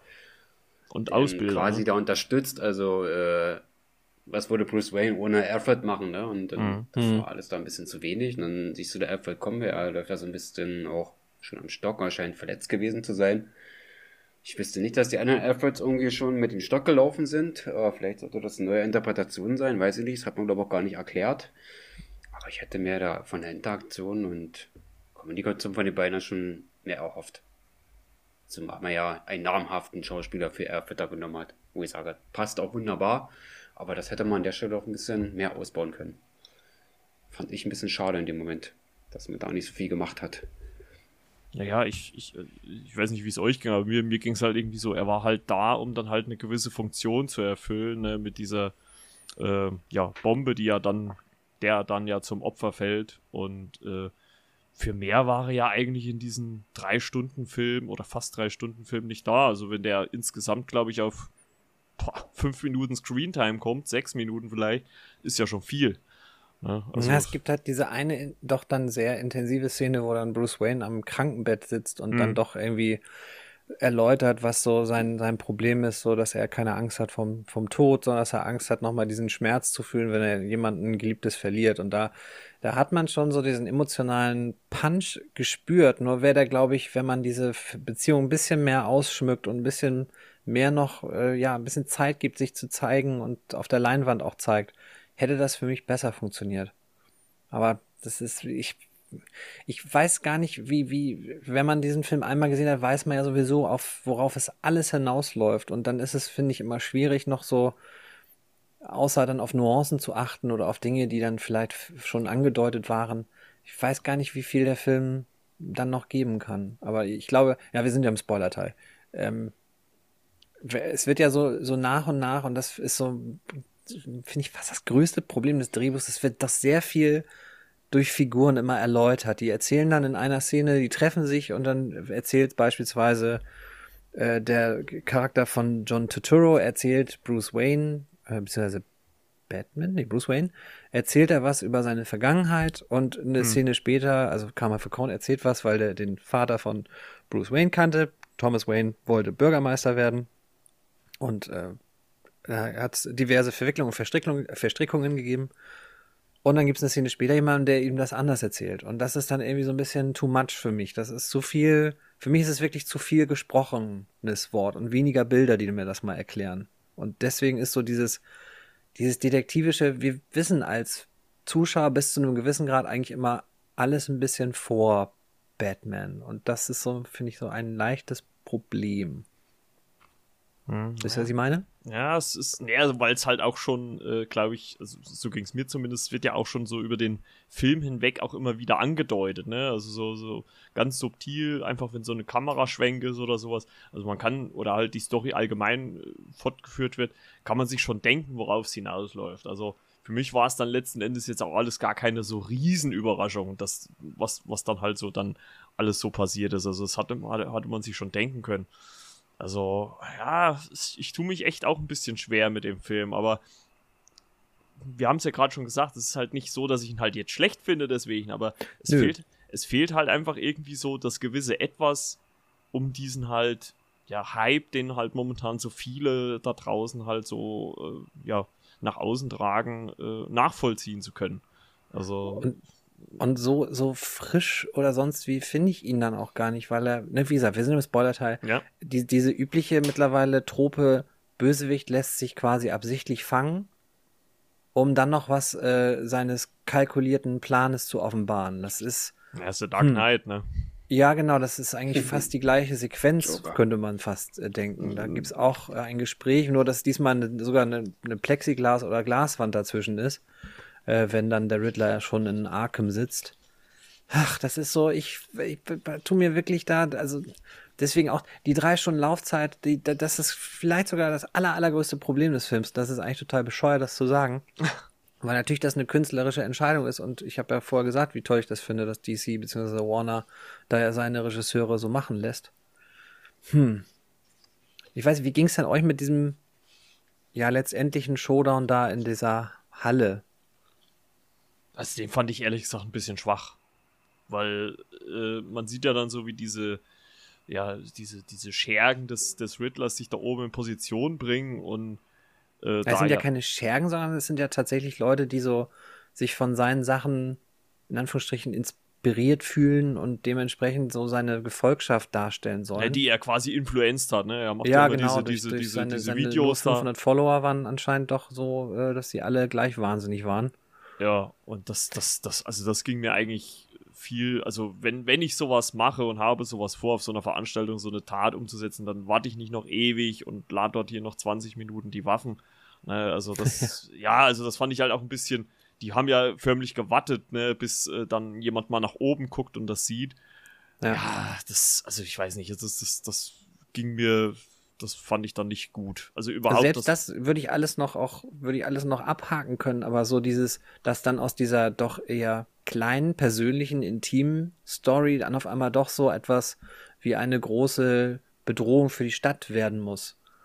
Da war ich so ein bisschen, mh, hm, da hatte ich ein Riddler-Fragezeichen in meinem Kopf und dachte, muss das jetzt wirklich sein? Ist das jetzt die Rechtfertigung für die drei Stunden? Ähm, ist es vielleicht auch etwas, was man in einem späteren Film, denn ich finde auch, das ist auch so ein bisschen das Dune-Problem, der baut halt schon sehr viel auf für eine Fortsetzung, finde hm. ich zumindest. Also der kann als Einzelfilm sicher dastehen, aber der, der macht schon völlig klar, dass er auch da gleichzeitig eine, ein Auftaktfilm für eine neue Trilogie sein wird. Das finde ich, also das merkt man, finde ich, mit Haut und Haar. Gerade so im, wie ich schon sagte, sehr, sehr langen Epilog.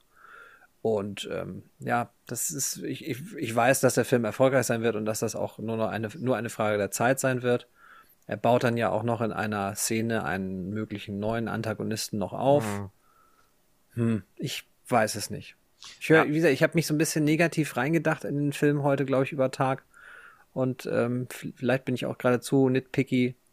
Ich weiß nicht.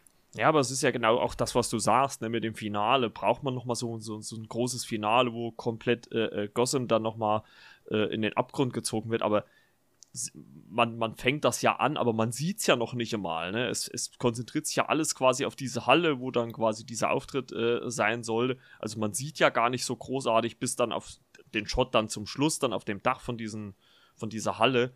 Äh, aber drumherum, das kriegt man ja gar nicht mit. Man kriegt ja im Prinzip nur mit, was dort vor Ort passiert und alles andere, das, das vielleicht das Leid der anderen Menschen, das kriegt man ja gar nicht mit. Also es wird ja gar nicht so groß aufgezogen. Ne? Es wird sich ja trotzdem nur auf diesen kleinen äh, Teil quasi von Gotham konzentriert, was das angeht. Also man, man begreift ja gar nicht so diese Größe dieses Unglücks, auch wenn es natürlich mit Bildern hier so ein bisschen dargestellt wird, dass halt das Wasser in die Stadt einträgt und so weiter und so fort. Ja, also ich fand das auch ein bisschen schwierig. Hätte ich auch nicht gebraucht, muss ich ganz ehrlich sagen. Also ich hätte es, glaube ich, sogar cooler gefunden, wenn man das irgendwie, ja, auf, auf so einer, auf dieser persönlichen Note hätte enden lassen. Auf diesen einfach, äh, äh ja, Austausch zwischen Batman und Riddler dann in dem Gefängnis oder meinetwegen ja. dann halt irgendwo noch so ein, so ein reduziertes Finale, wo die beiden sich in irgendeiner Art und Weise halt gegenüberstehen, wo es jetzt gar nicht um die große Konfrontation geht, wo da, sondern halt einfach nur um diese persönliche Geschichte, die diese beiden miteinander verbindet. Also das hätte mir vollkommen ausgereicht eigentlich. Also, Zumal da auch noch so ein letzter Punkt, den ich noch, dann bin ich auch durch. Diese, es gibt ja so eine, also das erste Opfer ist ja der Bürgermeister, äh, der bestehende Bürgermeister von Gotham, Mhm. Und äh, dessen Sohn ist auf der Beerdigung, den rettet ja Bruce Wayne da. Und äh, wie aus dem Nichts ist auch dieser Junge wieder bei dieser, bei diesen Feiern in der Halle dabei und wird auch, glaube ich, ist das erste oder die erste Person, die dann Batman aus so einer Zwie äh, zwielichtigen, sag ich schon, aus einer Zwickmühle befreit. Und das ist so, dass ich dachte, das ist ein bisschen viel der Symbolik, weil natürlich dieser kleine Junge auch genauso gut der junge Bruce Wayne hätte sein können. Ja, da, da wird ja zumindest so. Ja, das wird ja so über die ganze Zeit schon so ein bisschen drauf angespielt, ne, dass er quasi ja. sich selber in dem Kind sieht, ne. Ja. Also, ich muss auch ganz ehrlich sagen, dass ich gerade so am Anfang, wenn man, wenn man jetzt nicht gewusst hätte, dass das alles in einer Zeitlinie spielt, hätte ich sogar am Anfang gedacht, zu, zum Beginn, als man den ersten Auftritt des Riddlers sieht, dass das vielleicht sogar die Vorgeschichte von äh, dem jungen Bruce Wayne wäre. Ne? Also also, aber es wird ja, ja dann sein können, stimmt, ja. Ja, also, aber es wird ja dann doch nicht so dargestellt. Also, das ist ja, äh, hat ja doch andere Hintergründe. Ja, schwierig, schwierig. Oder was meinst du dazu, René? Ja, zumindest waren ja beides dann halt Waisenkinder, ne? Aber das eine dann vernachlässigt und nicht beachtet. Ähm, Edward Ashton, gut, in den Comics heißt er Edward Nigma und alle Aufmerksamkeit auf Bruce Wayne. Ja, die Eltern wurden erschossen und dem müssen wir uns kümmern. Dem gilt es die Aufmerksamkeit und ja, der von Ashton war ja halt der so vernachlässigte, der Vergessene, so mehr oder weniger, ne? Und was wollte ich jetzt noch sagen? Ich habe, glaube ich, echt den Faden verloren. ja, weiß nicht, ob jetzt unbedingt ist auch Ashton heißt, weiß ich gar nicht. Kann, weiß ich nicht, ob er das bewusst so gemacht hat. Aber jetzt weiß ich, äh, was ich sagen wollte äh, passt jetzt gerade nicht zum Wortlaut genau, aber mit den ganzen Batman-Gadgets und den Ausstattungen, da hat man sich auch arg zurückgehalten. Das war gerade beziehungsweise den Nolan-Film, da, da, war das schon stark am Vordergrund. Da hat man sich doch schon mhm. gefühlt, ja, Batman wird ja ausgerüstet hier mit James Bond. Das hat man diesmal ein bisschen anders gemacht und auch da Batman handwerklich agieren lassen. Das fand ich auch wieder ein Pluspunkt, muss ich sagen. Ja, ich, das also ich mal mit einzuwerfen, obwohl ja, ich, die ich Thematik halt jetzt gerade anders gelegt war, aber ja, das fiel mir jetzt gerade noch so ein bisschen auf. Ja, ich finde halt so, wie man halt vielleicht äh, ist, wenn man seit zwei Jahren halt ein Kostüm trägt und das Böse in einer Stadt bekämpft. Also so kam es mir so finde das vor. Also es gab ja auch diese, diese Flugszene, da hat man ja auch gemerkt, dass da auch nicht alles perfekt läuft. Ne? Also dann so gegen diese Brücke knallt oder erst auf dem Bus und dann an der Brücke hängen bleibt und sowas. Ja, dieser also, Fallschirm rauskommt, ne? Der dann so ein bisschen abstürzt, ne? Ja, also dieses, dieses halt noch ein bisschen Unperfekte, ne? was jetzt vielleicht dann Christian Bale in den, in den Nolan-Filmen dann äh, ja deutlich ausgeprägt hatte. Ähm, wie ging es euch denn mit dieser, ich sage jetzt einfach mal Pseudo-Post-Credit-Szene, es ist ja eigentlich keine, ähm, am Ende des Films. Äh, Habe ich nicht gesehen. ah. also, weil ich mir dachte, dass es irgendwas ganz mini kleines wäre und ich war wirklich nach diesen 170 Minuten, die es dann ja so waren im Abspann, ich war äh, fertig. Ich wollte wirklich nach Hause, bisschen nachdenken über den Film. Hm. Und ich hätte, also sowas brauche ich nicht mehr. Nee, also ich, ich bin ja auch Marvel genervt, deswegen ja, ich, keine, also ich, ich, will keine Post-Credit-Szenen mehr. Ich, ich, ich finde, äh, es hat ja den, es hätte der Film auch gar nicht gebraucht. Also, äh, dass man, dass man so eine Verbindung dann, äh, dann nochmal zeigt. Also, das Ende hätte vollkommen so stehen gelassen werden können. Und wenn man dann irgendwie in zwei oder drei Jahren nochmal eine Fortsetzung gemacht hätte, wäre das vollkommen okay gewesen. Also, ja, überflüssig aus meiner Sicht. Also das, das glaube ich, also ich weiß nicht, ob man mal das dann im Interview von Matt Reeves vielleicht nochmal hört. Äh, also da könnte ich mir gut vorstellen, dass das wirklich nur eine pure Studioentscheidung war, dass er das selber wahrscheinlich gar nicht wollte. Könnte ich mir gut vorstellen. Oder wie ging es dir damit, René? Also meiner Film ja äh, suggeriert, dass quasi ein anderer nach der Macht greift. Ne? Das äh, Bürgermeisteramt ist ja frei wie man aus den Comics weiß, der, der Pinguin, beziehungsweise Oswald Copperpot, also aka Oswald Copperpot, mhm. dass der schon mal gerne nach dem Bürgermeisteramt greift, hat er auch Batman Returns getan. Und so wie man ihn da stehen sieht und er da so guckt und überlegt, hm, könnte man Danken haben, der, das wird er dann in der etwaigen Fortsetzung dann sogar auch probieren, dass er nee, da mehr im Mittelpunkt steht. Ich glaube, er äh, nimmt einfach von Falcone den, den Posten ein, dass er jetzt der Obermotzki wird in der, in der Unterwelt. Ja, das könnte ich mir gut vorstellen. Also er heißt ja auch nur Oz, also so richtig, äh, so einen richtigen Namen hat er ja quasi nicht. Hm. Da könnte noch ein, so ein, Reveal vielleicht sein, dass er so aus den Comics äh, eine Figur ist, das weiß ich nicht. Aber für mich hatte das eher so den, den Eindruck, so, wir haben quasi den, der Schlange einen oder der Medusa einen Kopf hm. abgeschlagen, mhm. jetzt wechselt der nächste nach und nimmt einfach deren Platz ein und im Endeffekt ändert sich auch in Gotham nichts. Es ändern sich nur die Beteiligten. Weil ich das auch so verstande, ha, verstanden hatte, dass die, die äh, Konkurrentin, die Bella Real heißt, hieß die, glaube ich, die äh, Mayor-Kandidatin, die Bürgermeisterschaftskandidatin, ja. die gegen den Amtsinhaber angetreten ist, die hatte das ja gewonnen am Ende, hatte ich so verstanden. Ja, so, so habe ich ja den Eindruck gehabt eigentlich, dass sie dann dann die weibliche Bürgermeisterin von Gotham City quasi wird ja, äh, schwierig, schwierig. Also wie gesagt, ich hätte diese, diese Credit, Post-Credit, also Pseudo, es ist ja eigentlich, finde ich, gar keine echte, richtige, also zumindest nicht Marvel-typische, sage ich jetzt mal so. Also ich hätte es jetzt zumindest nicht gebraucht ähm, am Ende. Aber gut, ähm, habt ihr sonst noch was, was euch auf dem Herzen liegt äh, zu dem Film? Noch ein Punkt. Also ich wäre soweit durch von meiner Seite. Ja, ich finde es bewundernswert, was Matt Reeves da versucht und was er da macht. Also und das er machen durfte, finde ich wirklich cool. Also ich habe das vorhin ja schon gesagt, dass äh, ich das beachtenswert finde, wie Warner seine Regisseure gerade machen lässt. Mhm. Und das soll unbedingt so weitergehen. Das finde ich super. Nur äh, frage ich mich bei der einen oder anderen Sache, ob es denn äh, notwendig tut, so viel Laufzeit für so eine Geschichte zu nutzen. Ja, ein Ticken kürzer hätte, glaube ich, dem Film gut getan. Also ja. ich, bin, was das angeht, halt einfach mal gespannt. Also sowohl bei Joker ist ja äh, zumindest ein Drehbuch schon für Joker 2 in Planung. Ich bin halt mal gespannt, wie man dann dieses Ganze dann fortführt. Ich meine, da ist Batman natürlich noch ein bisschen der logischere Film. Bei Joker bin ich dann mal gespannt, wenn da noch eine Fortsetzung kommt, ob man, ob man das schafft, äh, an die Qualität des äh, Vorgängers anzuknüpfen. Bei Batman habe ich da eigentlich weniger Zweifel, weil ich glaube, da ist einfach das Franchise groß genug, um das zu tragen. Und ähm, ich meine, allein auch mit dem Einspielergebnis jetzt, glaube ich, äh, ja, äh, hat der Film dann auch jede Menge Bass im Rücken, um dann auch eine Fortsetzung zu rechtfertigen. ja, also wie gesagt, ich glaube, ich werde ihn mir nochmal angucken müssen. Ähm, auf jeden Fall auch nochmal auf der großen Leinwand, glaube ich, um das nochmal vielleicht noch immer noch nicht abschließen, aber zumindest etwas besser für mich beurteilen zu können, wie ich jetzt den Film äh, letztendlich fand. Also mal gucken. Äh, abschließende, oder wollt ihr eine Bewertung rausrücken oder äh, wollt ihr wollt es diesmal skippen, was den Film angeht? René. Also ich würde definitiv 9 von 10 geben.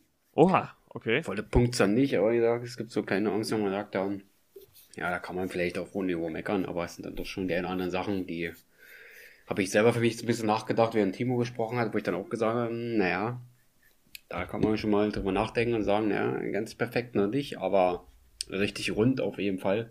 Gerade mit der Atmosphäre hat er viel richtig gemacht. Ähm, Pattinson mit seiner Spielweise des dunklen Ritters, die ganze Atmosphäre, wie er vorgetreten ist, wie sie es mit dem Score dann äh, verpackt haben, die ganze Bildsprache, die Farbe, die Düsternis, das war alles, denke ich mal, perfekt gewesen.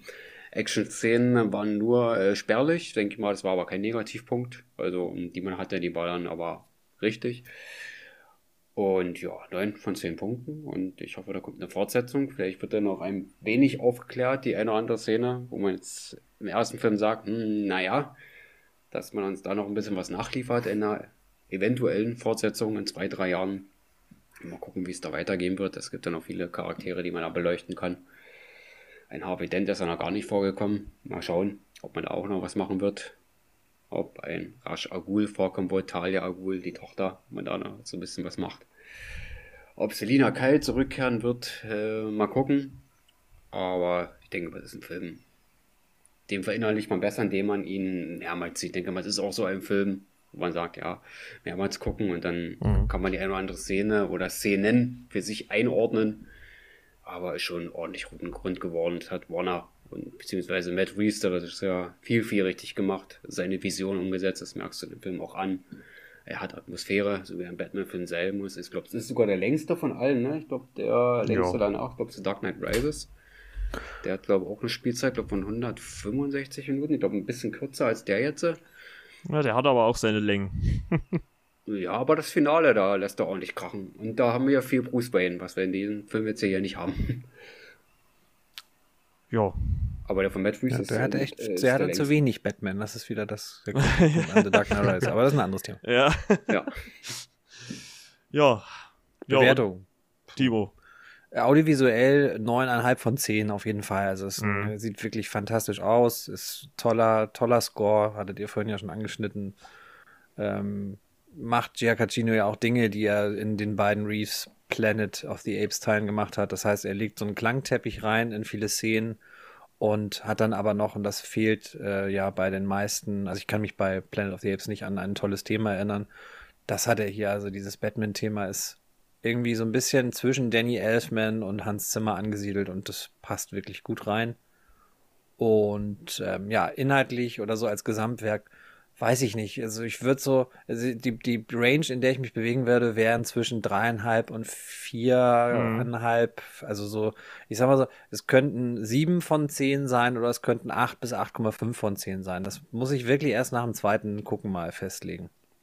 Deswegen habe ich auch meinen Instagram-Kanal noch gesagt, da kommt irgendwann mal eine ausführliche Kritik, aber das äh, habe ich so, während wir auch gesprochen haben, weil auch die Kritikpunkte doch so, so viele waren bei mir oder auch so, so große waren dass ich so, äh, ich, ich weiß, dass ich dem definitiv so von der Atmosphäre her und dann, dann finde ich, dass da ist es sein, sein Hauptaugenmerk, muss ich auch sagen. So klar, diese Detective Story ist nett, aber das Hauptaugenmerk ist für mich das Audiovisuelle, dieses Vergnügen, diese Atmosphäre, die Stimmung. Und wenn ich das beim zweiten Sehen so in den Vordergrund rücken würde, wird er wahrscheinlich auch mit einer 4, 4,5 rausgehen. Denke ich mal.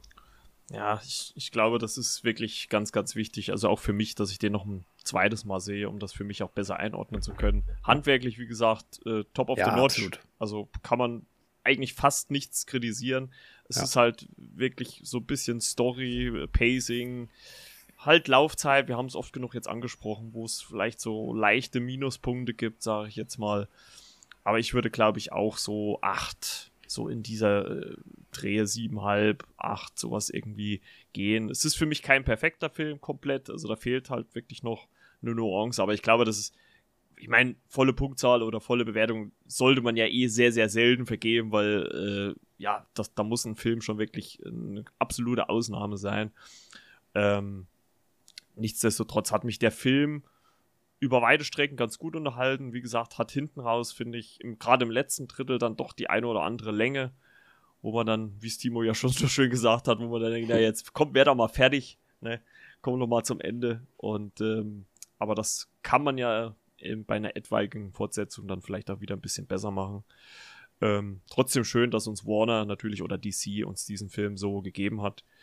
Und ja, geht auf jeden Fall rein und äh, schaut euch den an. Und ich äh, sag mal an dieser Stelle Danke, Timo, dass du mit dabei warst. Ja, sehr, sehr gerne. Und äh, danke, René, dass du auch wieder mit dabei warst diese Woche. Immer wieder gerne und vor allem hat es mich gefreut, dass Timo lange Zeit immer dabei war. Hat das genau. Barben und Betteln und immer wieder, wer kommt zurück, doch irgendwann mal geholfen. und äh, ja, hat wieder Spaß gemacht, als Dreier gestorben. Genau, schaut immer wieder eine Ehre. Schaut auf jeden Fall äh, bei allen Seiten vorbei, ne? Der Videothekar bei guten Timo. Äh, Gibt es auch dauernd neue Kritiken, immer schön am Ball bleiben und auch natürlich bei René, der zweite Blick. Ja, äh, es gab ja in letzter Zeit bei mir echt wenig, muss ich dazu sagen. Also habe ich ein bisschen, ja, aber, bisschen eingeschlafen, beziehungsweise bin ein bisschen zu sehr mit anderen Dingen eingespannt gewesen. Hm. Ähm, frag mich doch mal, wie ich vor kurzem interviewt habe. Das wäre doch mal eine Frage. Timo, wen hast du denn vor kurzem interviewt? Gut, gut dass du fragst. ähm, ich hatte unter anderem vor ein paar Wochen die Regisseurin und die Produzentin von Rot im Interview. Die sind also äh, ah. wie immer ganz interessant, weil Domichi ist äh, Regiedebütantin, hat vorher nur einen Kurzfilm für Pixar gemacht und war, glaube ich, ganz, ganz schüchtern und nervös. Hat aber viel Spaß gemacht und am Freitag habe ich Anke Engelke und Christoph Marie Herbst interviewt und das hat Ui. Anke Engelke vor allen Dingen sehr viel Spaß gemacht. Das Die kann ich mir sehr, gut sehr vorstellen. Lustig. Da war es doch bestimmt schön aufgeregt, oder? Oder ist da schon die Coolness dann gegeben? Ich glaube, wenn das in Person wäre, wäre man nervöser. Klar ist man ein bisschen angespannt, ob auch die Fragen so sitzen, aber wenn, wenn man merkt, dass die ins Reden kommen, und das können solche Leute natürlich, die können ja zwei, drei Minuten am Stück einfach sabbeln. Ähm, das hat aber auf jeden Fall Laune gemacht. Das ist auch nochmal so eine andere Herausforderung, so einfach gute Fragen vorher zu formulieren, auch mit Redaktionen sich da auseinanderzusetzen und zu gucken, Mensch, was kann man da überhaupt fragen? Gerade jetzt auch äh, bei so Formaten, die hm, ja, so wie Rot, das ist ja eigentlich ein Kinofilm und jetzt landet er bei Disney Plus und da muss man natürlich auch schon mal die Frage stellen, wie das so den FilmemacherInnen damit geht, dass der jetzt einfach beim Streamingdienst landet. Und dann mhm. kriegt man tatsächlich eine sehr PR-gefertigte Antwort. Aber naja. Und, und, und wo, wo hört Frag mal oder Scarlett Johansson, die hat da auch so ihre ganz eigene Sichtweise, sicherlich. Ja, die hat ja ein bisschen Geld gekriegt von Disney, deswegen ist die jetzt still. Das kann man, ähm, ich habe heute ein bisschen geschnitten an den Dingen für, für Rot. Also Rot hat äh, leider noch, das muss man dazu sagen, bis morgen Nachmittag, also morgen bis Montag, den 7. März, äh, 15 Uhr ein Embargo. Deswegen darf ich dazu wirklich noch nichts sagen, was so Inhaltliches angeht. Ja. Und im Zuge dessen werden wir ein kleines Special äh, für den Tele-Stammtisch raushauen mit den Interviews und mit der Filmbesprechung. Und auch dann, weil das Embargo, das ist noch strikter für die Adam Project. Das geht, glaube ich, bis zum 10., also bis einen Tag vor Netflix Release. Ja, das macht, werden wir das so in eine Special-Folge ne? Streaming packen. Ja, das macht, glaube ich, Netflix gerne immer bis kurz vor Start, ne, dass sie da das Embargo geben. Ne? Ja, ich weiß ehrlich gesagt gar nicht warum, weil, also, außer natürlich bei ihren Ausnahmeprodukten und Projekten wie diesen Oscar-Anwärtern, ähm, hier äh, Killers of the Flower Moon beispielsweise dann hm. im, im, Herbst, glaube ich, von Scorsese. Ich weiß gar nicht, wer das letztes Jahr im Herbst war. Ähm, Don't Look Up und solche Sachen. Da lassen sie ja doch manchmal ein bisschen früher zumindest schauen und das Embargo auch ein bisschen früher fallen. Aber so bei diesen kleineren Eigenproduktionen sind sie irgendwie vorsichtiger geworden. Ich verstehe warum, weil ich ja auch nur wirklich mit Netflix-Filmen mein ein oder anderes Problem habe und hatte. Aber es macht irgendwie auch keinen Spaß, wenn man dann irgendwie den gesehen hat und dann muss man bis einen Tag vor Release warten, bis man richtig darüber sprechen darf. Ja, das Aber stimmt. Nein, so ist es halt. Ja, obwohl, ich auch sagen muss, dass so, klar, wir haben es ja auch schon oft genug besprochen, dass bei Netflix viel Crap dabei ist, was die so raushauen. Ob, obwohl ich so sagen muss, mit Don't Look Up oder auch jetzt The Adam Project, das sind auf jeden Fall zwei, wo man mal sagen kann, ja, das ist höherwertiger äh, als die sonstige Netflix-Kost. Ne? Also kann jo. man das äh, äh, Rot-Interview dann beim Telestammtisch hören, ja, sehen. kann man bei YouTube wahrscheinlich sehen, wenn ähm, das bei YouTube hochgeladen wird, auf der Homepage vom Telestammtisch und natürlich im Podcast-Kanal. Ja. Das ist momentan noch ein bisschen schwierig, weil Audio und Video äh, so ein bisschen asynchron sind, aber das kriegen wir noch hin. Ja, also guckt dann auf jeden Fall mal bei den Kollegen vom Telestammtisch vorbei. Da gibt es dann das Interview vom guten Timo. ja, gut. Wir hören uns dann äh, nächste Woche wieder. Äh, ich wünsche euch da draußen eine angenehme Woche. Ne? Geht schön ins Kino, guckt Filme, guckt Serien, was auch immer. Und äh, vielen Dank nochmal an René, Timo, dass ihr mit dabei wart. Und wir uns dann nächste Woche wieder. Bis denn dann. Ciao, ciao. Euer Margot. Ciao, bis bald.